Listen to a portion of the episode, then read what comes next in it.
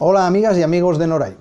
Aquí estamos para un nuevo audio y artículo de la serie de audios para Noray Terapia Floral. Hoy os presentamos En tu mundo o en el mío. Escribe el maestro Carl Gustav Jung en su libro Los complejos y el inconsciente.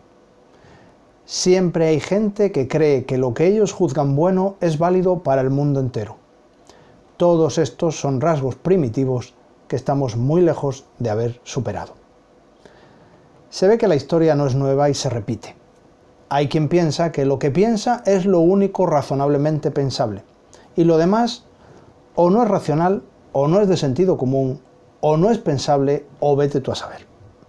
Por eso invito a mis pacientes y alumnado que frente a personas con tal grado de inteligencia y por supuesto de sentido común, les contesten con esta frase. Eso será en tu mundo. En el mío es diferente. La persona receptora de tan atrevida expresión suele quedar desconcertada, ya que su mentalidad y su emocionalidad no están preparadas para entender, y mucho menos comprender o aceptar, que el mundo no es como ella lo ve y que otras personas habiten en otros mundos diferentes. Expresiones como es de sentido común que cae de cajón que lo lógico es que ya todos somos mayores para saber que tantas y tantas expresiones falsamente validadoras de una única visión de la realidad quedan repentinamente desarmadas cuando alguien irreverentemente se atreve a cuestionar o a vivir en otra realidad. Quien las esgrime no solo considera que su visión de la realidad es real, sino que además es la verdad. Pero, ¿Qué verdad? ¿La de tu mundo o la del mío? ¿Cómo que la de tu mundo o la del mío? Respondería alguien indignado. Pues la del único mundo que existe. Ya, la del tuyo, ¿verdad? No se trata tanto de convencer a la otra persona de que hay realidades más allá de la suya, como de no permitir que su única realidad verdadera, la suya, invada e invalide la propia de la persona. Ni es convencer ni es vencer, es mantenerse en una conciencia mientras que la persona desde su ego pugna por no entrar en cortocircuito ante quien se arroga el derecho a cuestionar la única realidad existente, que es la que ella plantea. El problema es el de siempre. Egos que se creen su propia realidad, la proyectan sobre los demás e incluso tratan de imponerla. Egos primitivos, en palabras de Jung, que se creen mayores de edad cargados de tanta erudición como ignorancia, para los que la sabiduría es tontería, la conciencia es locura y la sensibilidad ñoñería. ¿Y qué hacer frente a la persona que apabulla con su realidad?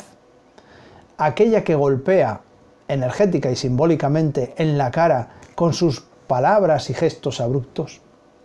La opción es tan sencilla como respetuosa para no caer en la misma trampa que ella. Bajarse del cuadrilátero desde los egos, donde los egos combaten hasta el caos o hasta la extenuación, hacerle caso a la conciencia y comprender que pretender el entendimiento entre el ego y la conciencia es como querer entenderse hablando uno en japonés y otro en español, sin lenguaje corporal observable. Cada cual vive su realidad según su ego, su conciencia o su espíritu le dan a entender. No hay sentido común, lógica o razón que alcance la verdad, con mayúscula. Solo retazos de verdades parciales que cada persona contempla a través de sus propios filtros. Por ello, una de las opciones más que convencer o vencer puede ser negociar y pactar. Llegar a acuerdos en los que ambas partes ceden algo de su posición para alcanzar un punto de encuentro, aunque esto resulta complicado porque no siempre quien pacta luego cumple. A veces es mejor no solo bajarse del cuadrilátero, sino cambiar de gimnasio, de barrio o de ciudad. En otros lugares habrá personas cuyos mundos sean más parecidos y donde el encuentro entre conciencias sea más aceptado que el combate entre egos. ¿Dónde nos vamos? ¿Dónde nos encontramos? ¿En tu mundo o en el mío?